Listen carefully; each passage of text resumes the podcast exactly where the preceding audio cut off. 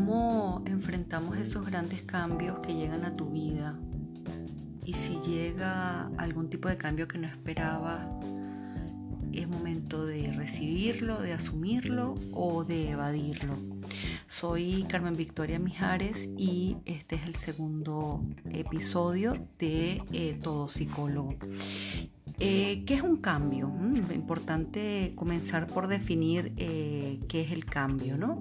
Y hablamos de que es transformar una cosa en otra, también abandonar una cosa por otra o intercambiar alguna cosa por otra, que esa se considere mayor valor o semejante. Muchas veces no son cambios radicales, muchas veces son decisiones que tomamos a diario pero que acertadamente es la mejor manera de seguir adelante.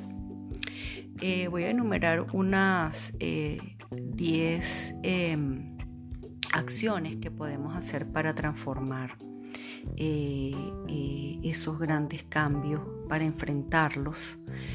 Y bueno, son unas sugerencias que ojalá puedan serte de utilidad en este momento que puedas estar pasando. Primero que nada es que no te resistas a, los cambios. Eh, se, produce, seguro te va a producir muchísimo miedo, pero eh, no son evitables. Eh, por lo que al no ser evitable, el segundo, la segunda sugerencia es que no intentes retrasar esos cambios que vienen a tu vida porque te vas a quedar estancado y tarde o temprano de manera natural se van a producir. Eh, los cambios como tercer eh, em, sugerencia son buenos y son necesarios. Por muy buena que sea tu vida, siempre la vida es un constante cambiar. Eh, la cuarta sugerencia sería que necesitamos cambiar para poder mejorar, para poder progresar y para poder crecer. Eh, otra sugerencia, eh, todo cambio es inevitable, conduce a una pérdida, te va a doler y esa es la razón por la que estás poniendo resistencia. Pero como sexta, esta sugerencia, te digo que tendrás que vivir el duelo que siempre acompaña esa pérdida mientras te adaptas a, una nueva vida. Eh, como séptimo te diría que te des tiempo, te das tiempo de vivirla, de adaptarte a esa nueva situación. Eh, eh, donde la octava sugerencia sería que tú centres tu atención a esos aspectos positivos que tendrá ese cambio y créeme que siempre, siempre los hay. como noveno es una actitud flexible una actitud optimista que permite afrontar cualquier cambio, pero va a ayudar mucho no tener apegos excesivos a la situación anterior. Eso es en cuanto a la flexibilidad. Y como la última sugerencia que te voy a dar es que no tengas miedo a equivocarte. Los errores no existen para hacernos sufrir, porque eh, los errores existen para aprender de ellos. Es importante que revises tu diálogo interno. No, no vale que te digas frases del tipo, esto no es justo que termine así, mi vida no tiene sentido desde que ella murió. O sea, esto no va a contribuir a que tú avances, ya que son ideas exageradas, que son ideas fatalistas. Y resulta que tarde o temprano te vas a adaptar al cambio, pero va a depender de ti procurar aprender a manejar bien esas ideas y pensamientos. Así que mejor cambia por frases más, más realistas eso lo puedes ejercitar a diario hasta que comiences a creértelas y automatizarlas. Eh, puede que sea injusto este, que esto termine, pero podré soportarlo. Eso es una idea eh, que puedes cambiar, ¿verdad? Otra idea podría ser, el sentido de mi vida no depende de una persona en concreto, pues tengo más cosas de las que puedo disfrutar. Entonces, es importante eh, entender que la vida es un constante cambio. Es bueno que quizás debas tirar las cosas viejas, mm, quizás debas regalar ropa, cambiar de pareja, de trabajo o hasta de país. Pues bueno, mira, hazlo. No te quedes anclados. Eh, si ya no encajas allí, pues cambia.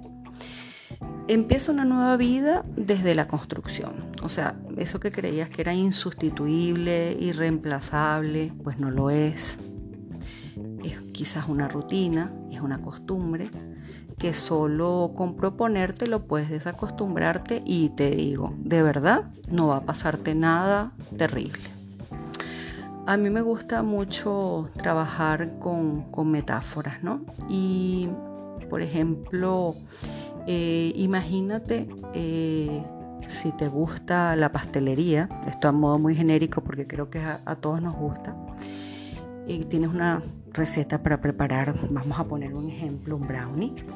Eh, respetas todos los pasos para hacer esa receta, vas al supermercado, vas y compras todos los ingredientes exactos, ¿no? Todo eso, todo lo que te dice eh, esa receta y lo compras y lo sigues al pie de la letra vienes súper dispuesto del supermercado de comprar todos esos ingredientes y ya después en la cocina mezclas todo como se te dice, a lo Masterchef, horneas perfectamente. La, temperatura precisa, los minutos correctos, las sacas del horno, las desmolda, este, vas preparando todo, te vas imaginando ya en la situación una buena taza de cafecito, una tacita de leche, lo que a ti más te guste para compartir con esa con esa, eh, ese brownie, ese bizcochito. Pero cuando ya finalmente estás sentado, dispuesto a comerte tu postre, te das cuenta de que la torta no te gusta o sea, no es que esté mala, simplemente no hay una razón, simplemente no te gusta. No es la que tú te habías imaginado, mm, tenías otras expectativas y qué vas a hacer. O sea, en ese momento, ¿qué harías? Vamos a imaginarnos en la situación, ¿qué harías? ¿Qué pensarías? ¿Qué, qué sentirías? Eh, entonces, bueno, quizás empiezas a imaginarte que, que, habré, que habré pasado, habré cometido algún error, eh, ¿Será que alguno de los ingredientes que, que compré no están en buen estado? Quizás sean los huevos, que quizás debí haber comprado unos ingredientes en otro tipo de sitio. Entonces empiezas a sentirte desilusionada, desilusionado. Entonces te sientes desilusionado de que de la torta, del bizcocho, del brownie o de la receta. Eh, porque al fin y al cabo es el resultado de esa receta, ¿verdad?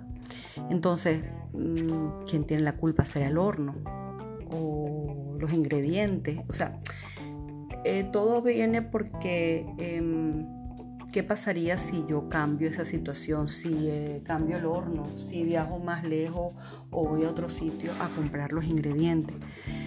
Te lo vas a empezar a preguntar indefinidamente hasta que empiezas a probar una y otra vez o simplemente vas a seguirle echando la culpa a los ingredientes, a tus habilidades como cocinero. A lo mejor dices, voy a dar una segunda oportunidad, voy a prepararla otro día. Y quizá ese mismo bizcocho tendrá otro sabor diferente o vas a probar con otra receta. Entonces, mm, mi querido oyente, mm, sabemos que no estamos hablando de tortas de dulce.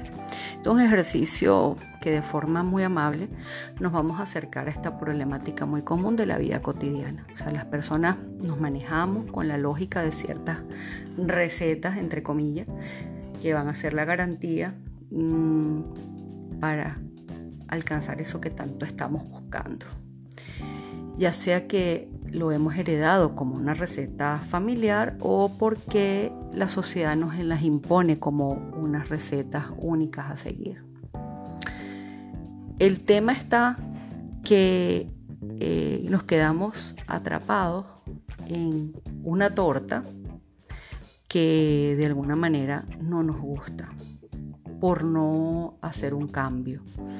Entonces, eh, me gusta trabajar con metáforas porque de alguna manera interpreta y construye los propios significados a partir de los propios valores e historias personales. Esto es un buen ejercicio y es una herramienta que nos puede ayudar con los procesos de cambio personales, la flexibilidad que también nos impulsa el, el pensamiento metafórico, mm, de alguna manera ayuda a modificar relaciones que sostienen con sus experiencias privadas ciertas expectativas y va a explorar pensamientos y, y sentimientos para profundizar en historias personales. Entonces mi invitación es a que si llega un cambio a tu vida que no esperaba, es el momento de asumirlo y de recibirlo. Como te he comentado, no te va a pasar nada. Eh, los cambios son necesarios y son valorables. Un abrazo mis queridos oyentes, mis, seguidos, mis seguidores. Eh, pueden, como les dije, seguirme en Instagram. Y, bueno, ya estoy también a través de eh, una página web, igual de todo psicólogo. Un abrazo.